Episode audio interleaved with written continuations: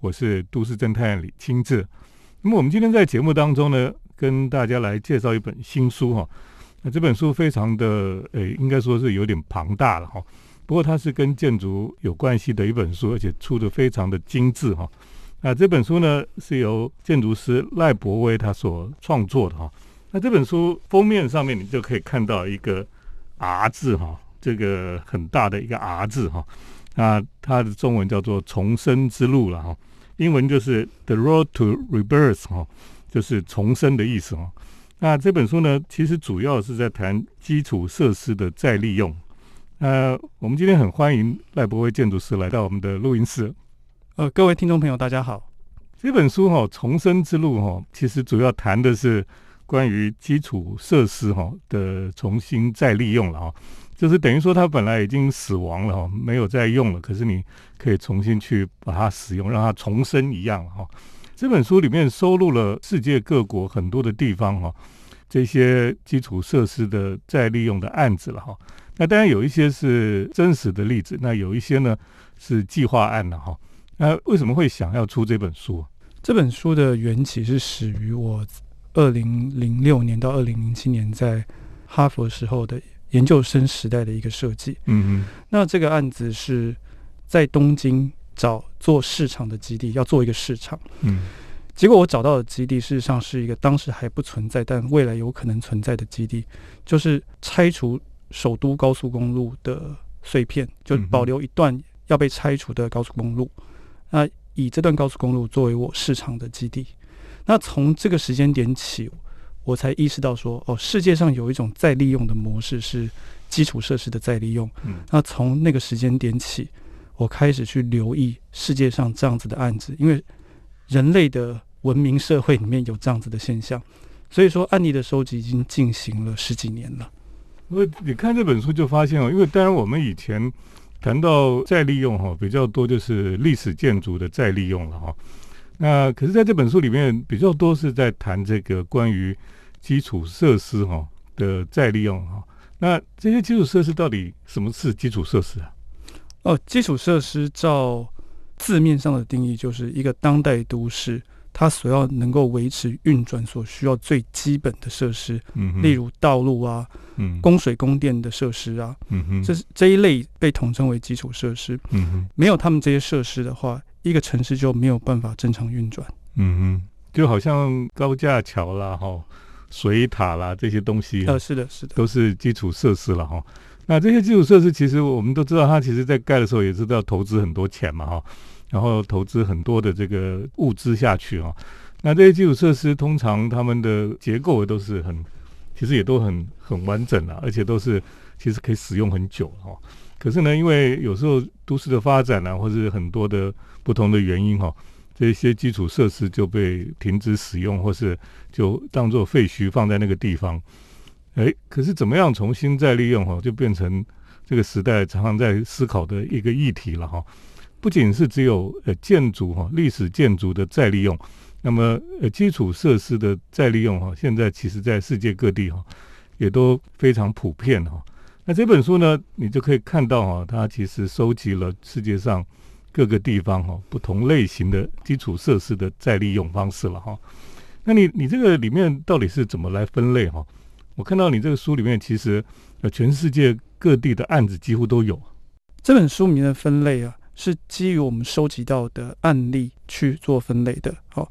意思就是说，它不是真的根据目前有多少种不同类型的基础设施，嗯它只是根据已经有被再利用的基础设施去做分类，嗯。那么，首先第一种就是这一本书的书名由来，就是基本上道路类、高架桥类的，嗯，因为刚刚说过，这本书的起点是把一段被拆除的高速公路做再利用的动作，所以第一类的话，基本上就是一些铁路。好，不管是已经停止使用的铁路，或者是正在运转的高架桥下的剩余空间再利用，这是第一类。另外还有很多呃，比如说过去供水的方式是用水塔的重力给水方式，在田野里面的水塔，或者是像是发电厂，例如像是伦敦的 Tate Modern 这样子的一个火力发电厂，这个是供给能源类的。那最多的、很普遍、非常容易使用的是。一些圆筒型的储存槽，不管它是储存煤气或是储存物资的，这又是一大类。那最有趣、最有趣的一类是军事设施的部分哦。我们可以看到，最主要是根据二战时期人类因为历史上最大规模的战争，新建了非常多的军事设施。那这些军事设施，特别是在欧洲，都有非常广大的再利用。嗯，那过去使用于战争用途的，现在变成呃人类享乐用途的，或者是文化用途的设施。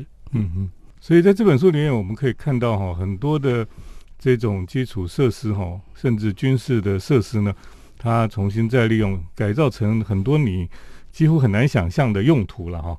那其实非常有趣，就是说你很难想象说，原来可能一个碉堡哈会变成水族馆哈，或是说诶有一个高架桥哈。突然就变成一个公园哦，等等的，它这个改变其实非常的大，而且是很难想象的哦。这个是这本书非常吸引人的地方啦。等一下，我们再请赖建筑师来跟我们分享。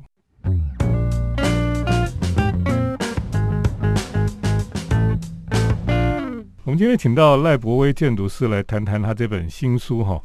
那这本新书非常特别哈，叫做《重生之路》了哈。它其实讲的是全世界现在有一些这个基础设施的再利用的方式，还有这些案例哈。那这本书其实里面非常的丰富，那讲到全世界各种类型的基础建设哈，它怎么样重新再利用啊？那你读的话就觉得非常的精彩哈，因为你才发现到说原来有这么多有你想象中。不可思议的案子哦，都可以这样子再利用的使用哈。那我们就先来谈谈哦，这里面书里面讲到有一些其实很都已经是真实的案例了哈。那其中有关于这个高架桥的再利用，好像很多地方都有哈。呃，是的，我们书中找到历史上最早的一个高架桥再利用的案例，是在十九世纪末的时候，在巴黎一条铁路它新建好之后，因为铁路没有通车。所以，一个新建好的基础设施马上变成了废物。那么，巴黎市政府对它的再利用方式就是把它改造成一条景观道，就是一一个在空中的公园，然后下面是做各类的艺廊跟商店。那这个案例事实上说明了纽约的 High Line，事实上高线公园并不是最早的一个高架铁路开放空间公园的再利用案例，是法国的这个案例。嗯哼，对，我们去法国的时候。就发现，哎，怎么走在一个高架道路哈？就是好像它其实也是有公园的哈，那也有很多休憩的椅子啊，可以坐在那边休息哈。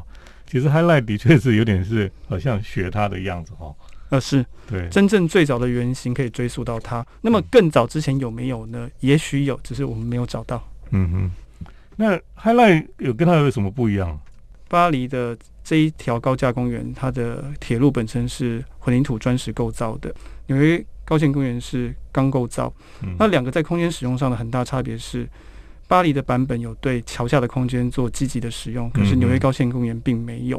嗯那在公园的风格上差异很大，基本上法国的那个时代还是做一个比较古典风格的公园，嗯嗯那高线公园完全就是一个现代的景观设计。嗯嗯，而且你就发现说，像这个纽约这个 High Line 哦，它底下刚够的话，居然上面还可以种花种草这样的哦。其实很很有趣了哈，这个整个计划其实做的非常的有趣，而且非常的棒哈。那么在世界各地，其他还有高架桥的再利用吗？哦，非常多。那个我们最常见的是最离我们最近的可能日本，它有大量不胜枚举的这些案子。嗯，但即使是在欧洲，像是书中有提到荷兰还有瑞士，都有类似的相关案例。嗯，基本上使用高架桥下的空间。哦，如果说桥上还正常正在使用中的话，去使用桥下的空间做一个都市缝合的动作，这在世界上已经变成一个很普遍的现象了。嗯，不仅是在密度比较高的亚洲城市，事实上在密度比较低的欧洲城市也很容易找得到。嗯，像在日本秋叶原那个二 K 五四零哦，以前在前一阵子大家都觉得很风靡的地方哈，这个在书里面也有收集起来了哈。那那我们台湾那个在高架桥下再利用做那个什么？假日花市那个算不算？呃，当然算。建国高架桥、建国花市绝对是，但是在这本书里面选择的是另外一个更有代表性的，嗯，这个环河南路的五金街来作为台湾的高架桥上再利用的代表。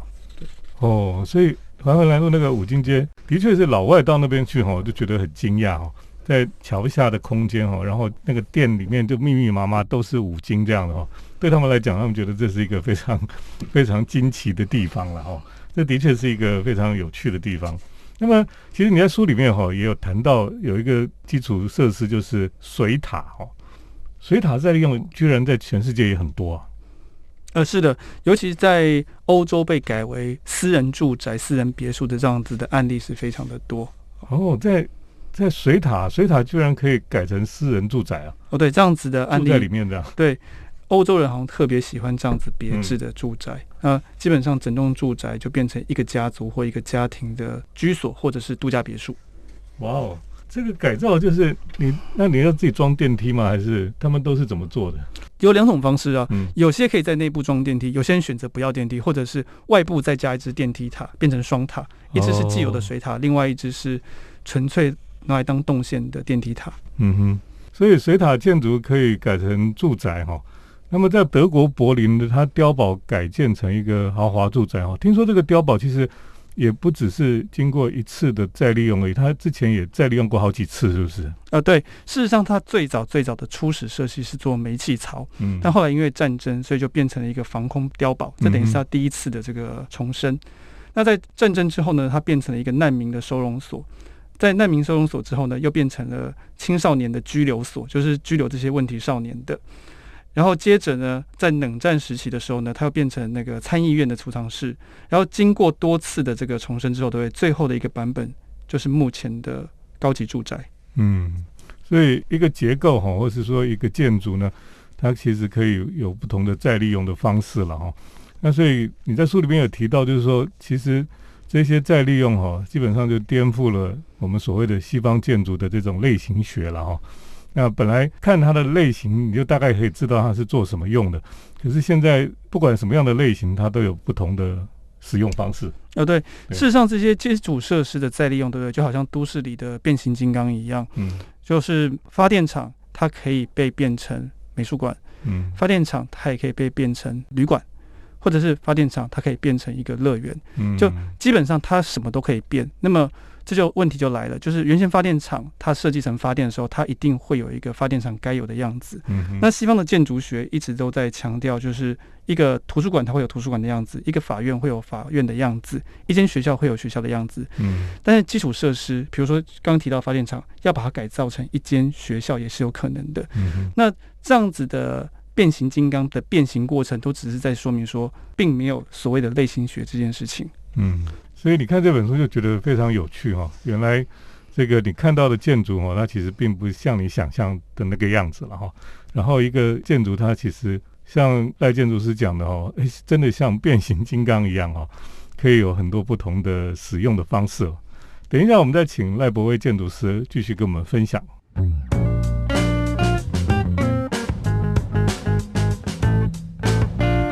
我们就请赖博威建筑师来谈谈他这本新书哈。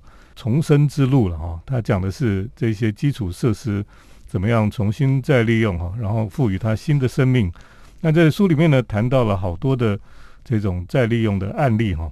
那有一些是军事的设施了哈，就是过去在二次大战或是在冷战时代哈，有很多碉堡啦、防空洞啊等等的哈。那么现在都重新再利用，因为那些结构其实是非常好的。那要拆也不太容易拆。所以就怎么样重新去再利用哈？那在这个书里面有谈到，像在德国，像维也纳，维也纳就很多防空碉堡嘛，嗯，它是怎么样再利用？哦，好，在奥地利的维也纳有一个海之家，那海之家是现在的名字，过去它是一个高射炮的防空塔，那它本身也是经过了非常多次的重生，就战争刚结束的时候，它变成了一个三十八个房间的酒店。然后再从酒店变成消防局，呃，这基本上是一个非常非常大的转变。那最后呢，再从消防局变成了今天的水族馆。因为这个防空碉堡，我记得我去的时候，他们就说他们其实原来里面是可以住很多这个军队在里面，然后他们也储存很多的粮食跟弹药，它其实可以防守很久的了。所以它里面真的，你说把它做成一个住宅或是饭店，的确是非常可行性很高了哈。不过你书里面也提到有一些是跟我们现在这个疫情期间哦，哎，有一些再利用是跟这个疫病有关系的一些再利用。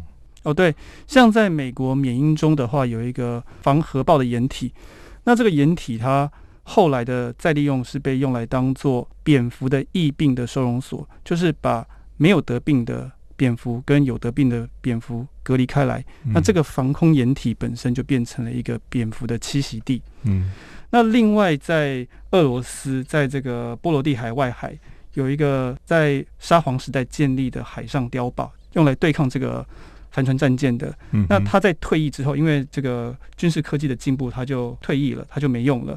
那在十九世纪末的时候，他曾经被拿来当做疫病的研究所，就研专门研究疫苗的地方，因为它遗世独立的这个位置，所以是非常理想作为疫苗研究的研究中心。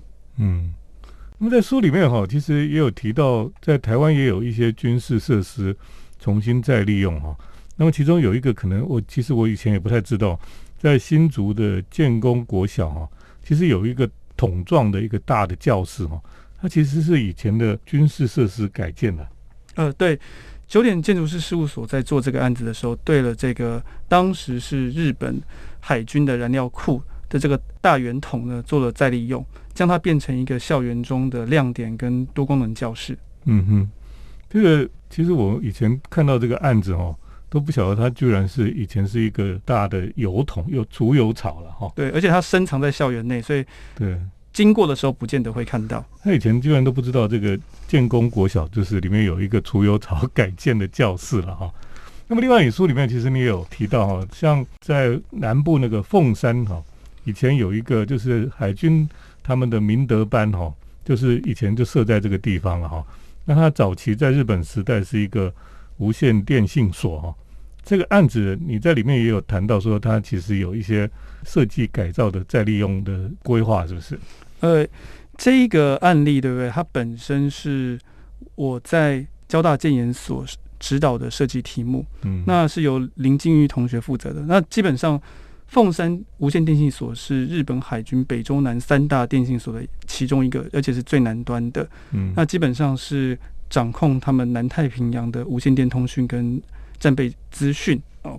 那目前呢，那个他是建议说把这个无线电信所变成一个电影中心。那在成为电影中心之前呢，他曾经在九零年代的中期，曾经是台湾政治犯的招待所，然后接着就变成海军的训导中心，就是明德班。那目前的再利用计划并没有非常明确，所以做了一个学生设计上的 proposal，呃，建议它变成一个电影中心。哦，电影中心哦。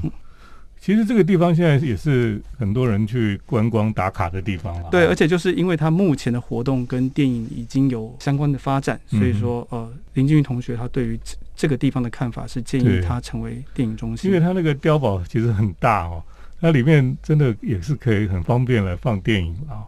好，等一下继续再请这个赖伯威建筑师哈来跟我们谈一谈这一本书了哦。那这本书真的是内容很丰富哦，而且非常的精彩哦。那我想看这本书呢，都可以激发你很多的这种再利用的想象了哈。有时候我们都觉得说，怎么可能这个会变成那个其他的用途哦？想不到这个可以用的用途很多哦。那么就是看这个规划设计的人他的想象力了哈。等一下我们再继续请赖博威建筑师来跟我们分享。嗯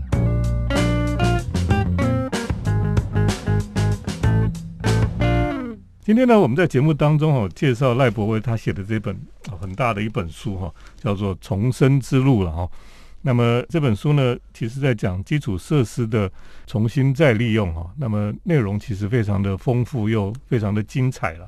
其实我看这本书，我就觉得设计也是做得很好、那当然内容很多哦，就是你跟你的团队他们收集资料啊，然后去，主要是他怎么样去设计里面编排的方式啊等等的哈、所以我觉得是一个非常用心哦，然后把这个建筑它的各种不同的类型、再利用的类型啊等等的哈、他都把它编到这本书里面来，非常认真哈、又丰富的一本书了哈、这就让我们想到哈，呃，赖伯威建筑师他之前有已经有出过一本书哈、这本书叫做《寄生之妙》了哈。那他那本书就主要在分析讨论这个台湾，我们在台湾看到很多奇奇怪怪的庙哈。那这些庙有的在高架桥下啦，有的在什么奇奇怪怪的夹缝里面啊，等等的哈。那这些庙它都用透视图的方式哈，去把这些庙的位置啊，还有它的处境啊，哦，这些非常特殊的地方，它就把它呈现出来哈。那那本书其实也给大家很大的带来很大的这个震撼哈，让很多人有不同的回响哈。基本上就是等于是把台湾这个这个庙哈很奇特的这种现象哈，把它呈现出来哈。那这本今天我们介绍这本哈是他的第二本书了哈。那么其实你听说你还有第三本的计划？呃，是的，第一本书《寄生之庙》它是跟台湾有关，嗯哼。那第二本书跟第三本书都是跟我自己的设计有关。第二本书是我研究生时代的最后一个设计，嗯，是我的得奖作品。那我的第三本书是我大学时代的最后一个设计，是我的得奖作品。那它讨论的是纪念性空间。那这个纪念性空间在我的毕业设计里面，它是丧葬空间，就是。殡仪馆、火葬场跟纳骨设施，但在第三本书里面涵盖了一个更大的范围，就是纪念性空间，不管是纪念一个人或者纪念一个事件。嗯嗯，所以这本书的书名是《往生之间》。对，往生之间哦，听起来其实我很有兴趣。那个其实因为我们台湾人哦，或是我们中国人，基本上对死亡这件事情是非常忌讳了哈，所以我们就没有好好去设计我们这个。包括殡葬的空间啊，或是纪念性的这个往生之后的这个空间哦，我们都没有好好的设计了。所以，我们对于殡仪馆、对于这个墓园等等的哈，我们都觉得常常都是没有好好设计，乱七八糟哈，就觉得很不喜欢了哈。那么，世界各地其实也有很多很棒的这种设计的很好，或者是说，现在很多世界各国很多人对这个人死掉之后的这种纪念的空间哈。对待或是设计的方式已经跟我们传统很不一样嘛，哈，所以赖伯威建筑师将来这本书哈，其实我是非常期待了哈。好，感谢，对，感谢。那对你来讲哈，这其实是你创作里面也算是一种，就是建筑创作之外的另外一个创作，对不对？呃，没错。嗯。而且在重生之路或者是往生之间，应应该都会提到一点，像重生之路的结尾就是说，嗯，我自己有意识到我的职压里面，在我的职压虽然说还有很多。很久的时间，可是可能终其一生都没有机会去做这样子的案子，所以我选择用书的方式来保留这件事情，来记录这件事情。那么对于第三本书也是这样的一个心情。嗯，这我觉得很棒，就是说哈，因为其实建筑师并不是很容易的一个行业了哈，就是说你终其一生虽然很努力哈，可是也不见得有机会做到某一些案子哈。对你不见得有办法做到你最擅长或你最想做最想做的案子。这个世界上很多建筑师都会有这样的遗憾的哈。不过呢，我觉得在像他写这本书哦，这整本书基本上就是他的一个创作哈。那这个创作里面，你可以看到他对建筑的看法哦，还有你你想要呈现的理念，都其实在书里面都会呈现出来嘛。哦，我很感谢有读者像李老师一样可以读得到。不过这个书的确是非常的精彩了哈，所以我们在这里也推荐听众朋友哈，如果你对建筑很有兴趣的人哈，特别是这些现在全世界非常流行哈，这些基础建设怎么样重新再利用哈，真的是让你这个眼界大开了哈。那我觉得这些书的确是，不管是正在从事设计行业的这些同仁们哈，或是说你现在还在学校念书的设计的学生们哈，其实这本书都是很好的一个参考哈。那今天在这里跟听众朋友介绍的是赖伯威建筑师所写的这本《重生之路》哈，我们谢谢这个建筑师来到我们节目当中啊，谢谢各位听众，我们也谢谢听众朋友的收听。我们接下来是铁道建筑散步的单元，铁道建筑散步。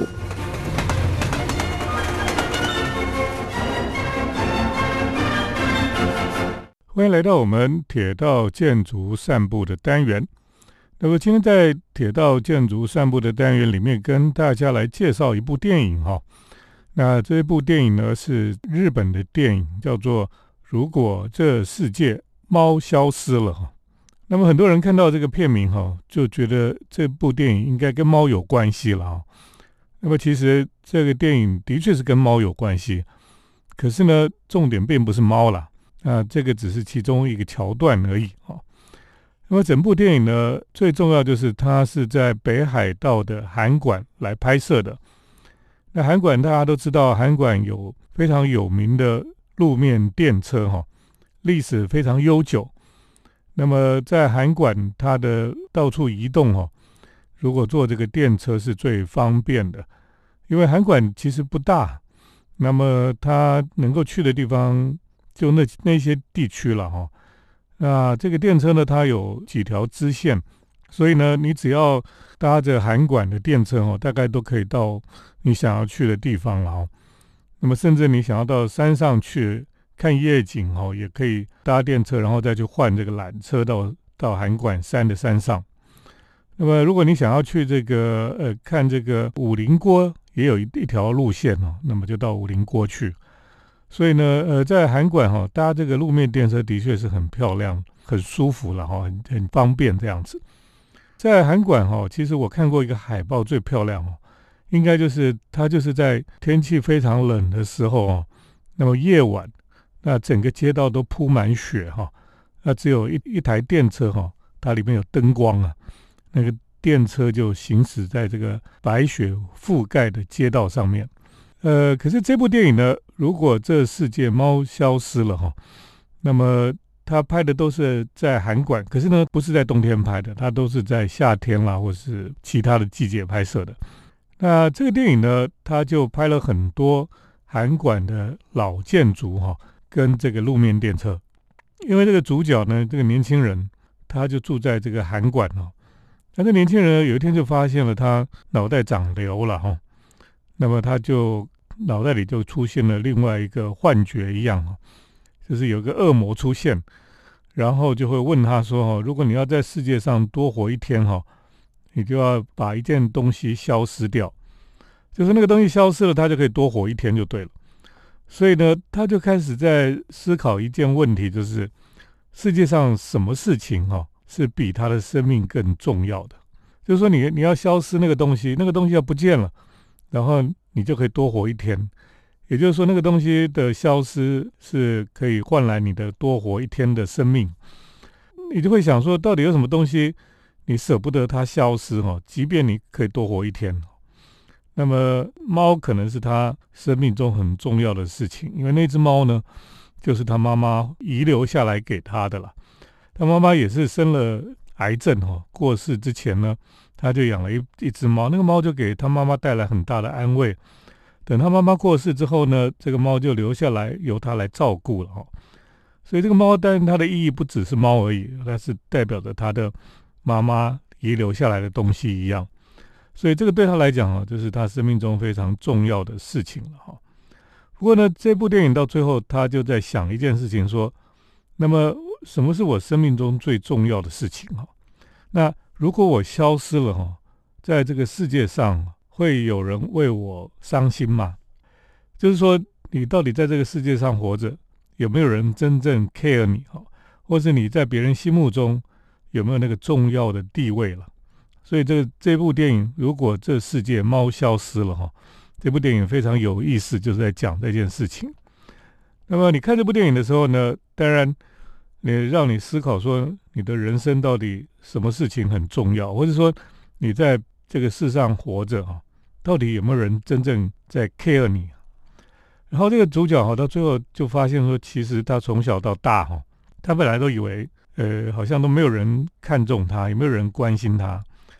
可是他回想很多事情的时候，他就想到说，其实他的爸爸妈妈都很在意他。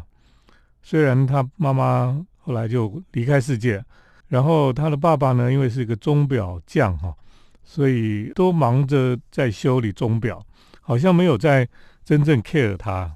可是他后来就想到说，原来他在小时候呢，他妈妈刚生完他之后呢。从医院回家的时候呢，就抱着他这个小 baby 回家之后呢，他爸爸居然对这个小 baby 说：“谢谢你来到这个世界上。”他就想到这件事情，心里就觉得很安慰啊。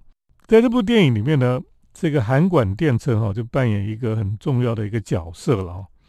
那这个主角跟他的女朋友见面，很多时候都有搭乘这个韩馆电车。那在韩馆呢，这个路面电车是比较老旧哈。就是比较旧型的电车，那电车地板都还是地板，就是木头的地板。然后你搭乘那个电车呢，这个电车就会经过很多韩馆的历史建筑。那么这些历史建筑都保留下来，都是古典的形式哈。所以常常我们在韩馆拍照的时候呢，最喜欢拍路面电车呢开过这些历史建筑的这种画面，那真的非常漂亮。那另外呢，就是韩馆有很多的坡道。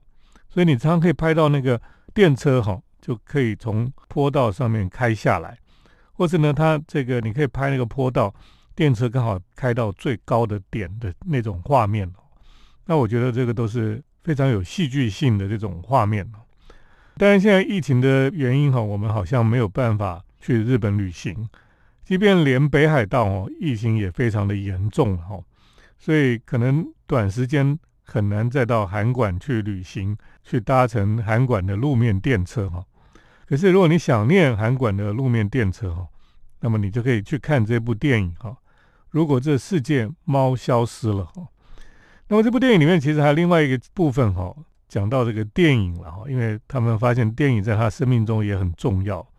他居然跟他女朋友在讨论的一部电影就是《大都会》哈，这个 Metropolis 哈。这部电影呢是科幻片的始祖了哈。那我在想说，这部电影应该很少人看过，可是呢，在电影里面他们居然在讨论这部电影啊，所以非常有意思。今天在节目当中跟大家介绍的就是，如果这世界猫消失了这部电影。可以看到韩馆令人怀念的路面电车。今天就跟大家分享到这里，谢谢听众朋友的收听，我们下礼拜再见。每一条铁道、每一个车站、每一种火车都有令人惊艳之处，能为我们的世界开启一道通往梦想的窗。